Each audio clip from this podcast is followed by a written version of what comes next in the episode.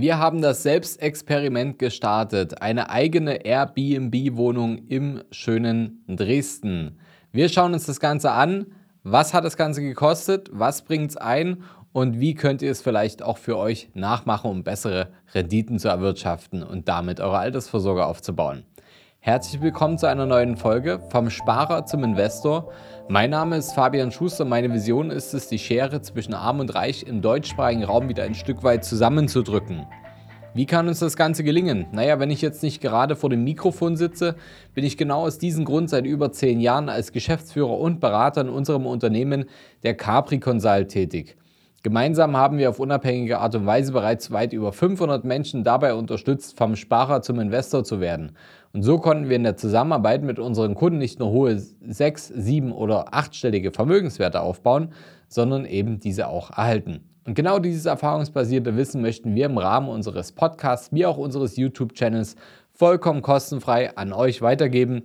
Und diesmal aber in einem anderen Rahmen, dem Expertencheck. Hier bekommt ihr wie gewohnt die ungefilterte Investmentperspektive auf Finanznews, aktuelle Hype-Produkte und klassische sowie trendige Investmentanlagen. Anders als sonst, aber mit unseren ganz persönlichen Erfahrungswerten als private Investoren.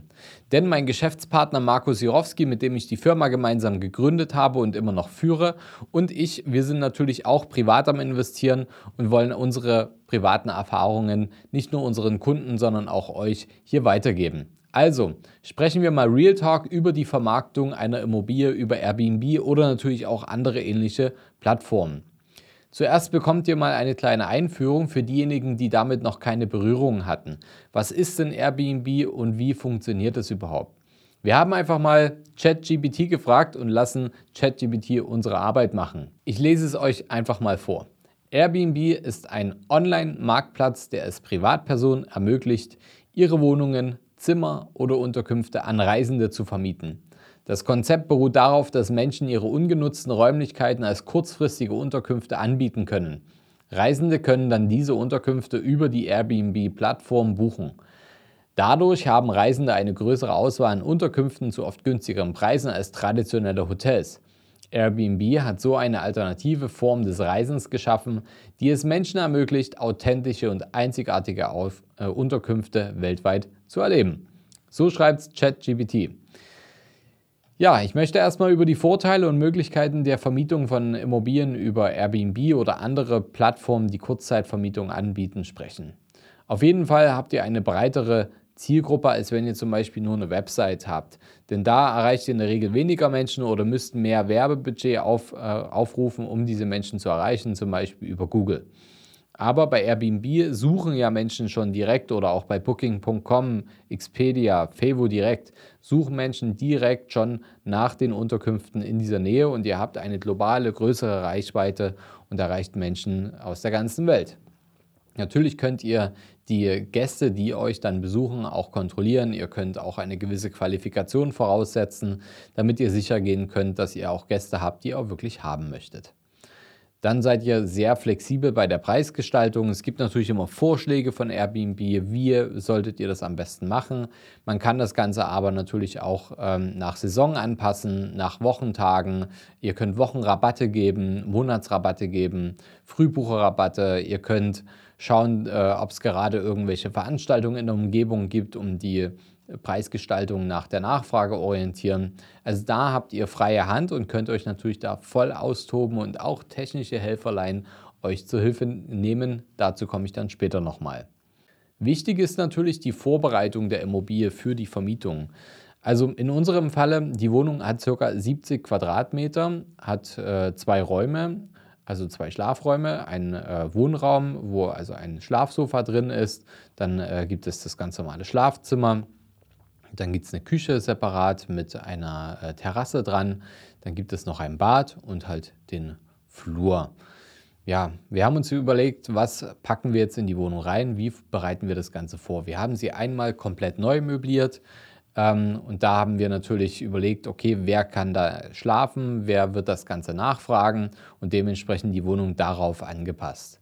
Natürlich kann man auch kleinere Zimmer nehmen. Also ich glaube, im Nachhinein betrachtet ähm, ist das vielleicht sogar teilweise noch lukrativer, aber ich fand es eben aufgrund der Lage innerhalb von Dresden, das Objekt befindet sich in Dresden-Plauen, was ähm, sehr nahe zur Dresdner Innenstadt ist und aber trotzdem ein typisches Wohnviertel für viele ähm, Dresdner ist, sodass man eben auch das Feeling dieses Ortes auch gut mitnehmen kann. Es ist auch noch in einer Denkmalimmobilie drin. Es ist ein sehr altes, historisches Gebäude, was aber gut saniert wurde und die Wohnung von innen sieht natürlich auch sehr, sehr schick aus.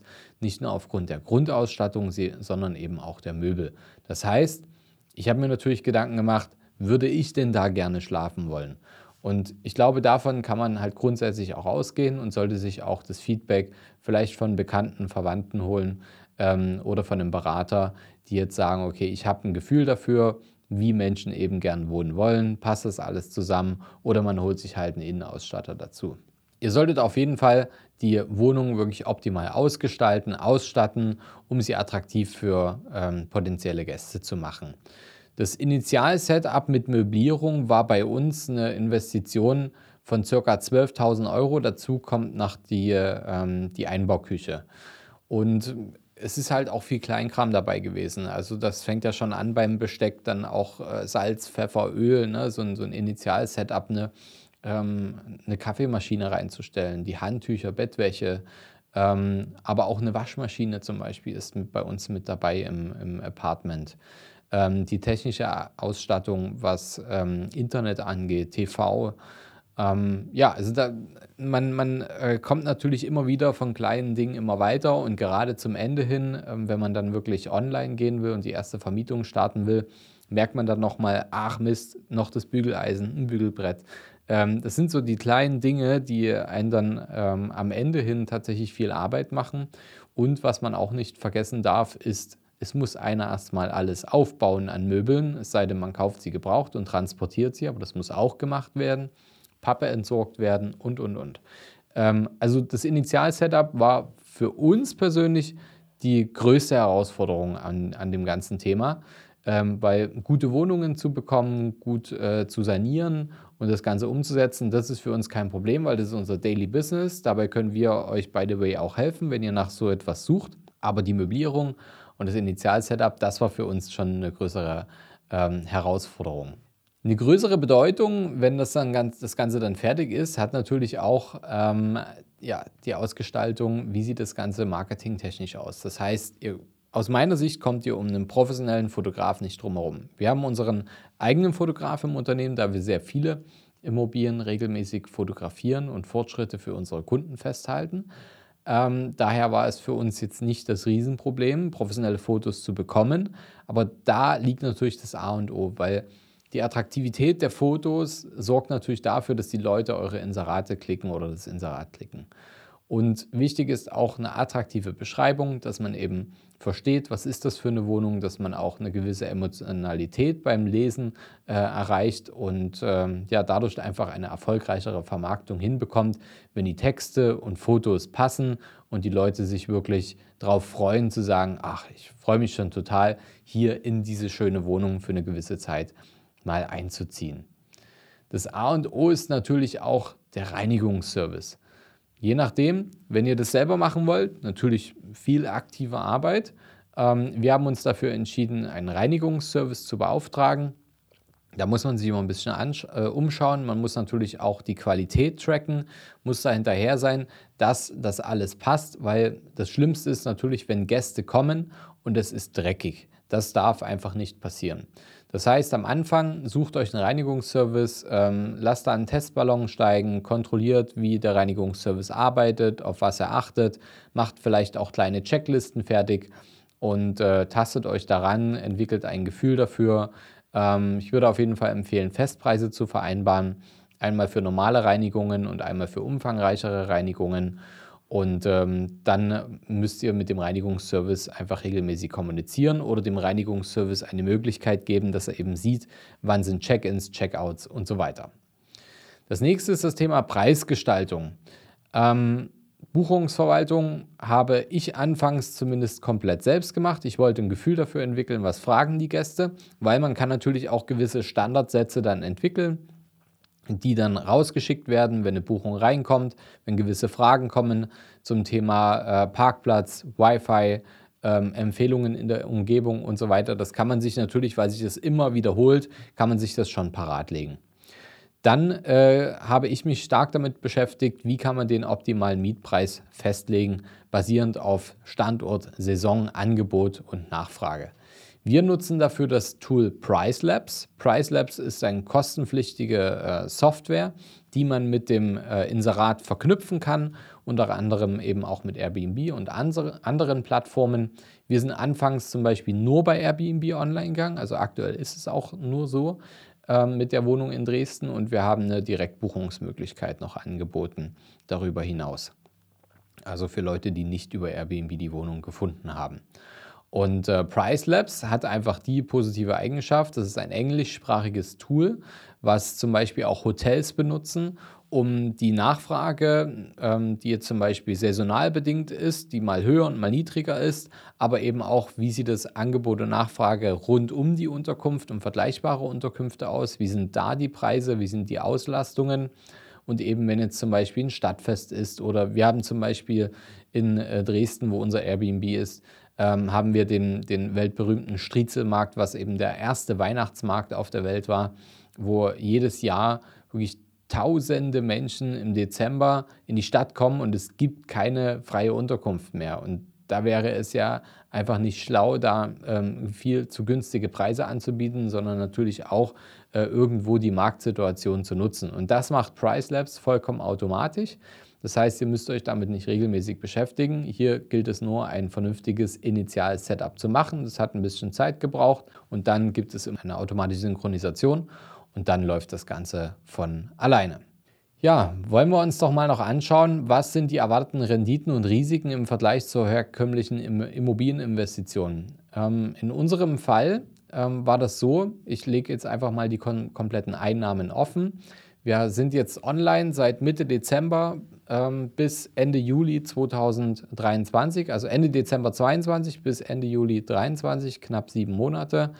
Ähm, wir haben jetzt, Stand jetzt, ca. 12.200 Euro nach Abzug der Ausgaben, also auch Reinigung und so weiter, eingenommen für diesen Zeitraum, für diese Wohnung, damit ihr jetzt ein Gefühl habt, was ist jetzt vergleichbar wenn wir diese Wohnung normal als Langzeitvermietung vermietet hätten, ohne Möblierung, dann wäre die Mieteinnahme circa bei 6.650 Euro gewesen für diesen Zeitraum. Ähm, da hätte man aber natürlich keine Möblierung umsetzen müssen. Das sind jetzt in Summe, wären, also hätte man 229 Nächte vermieten können, die wären online gewesen und buchbar, buchbar gewesen.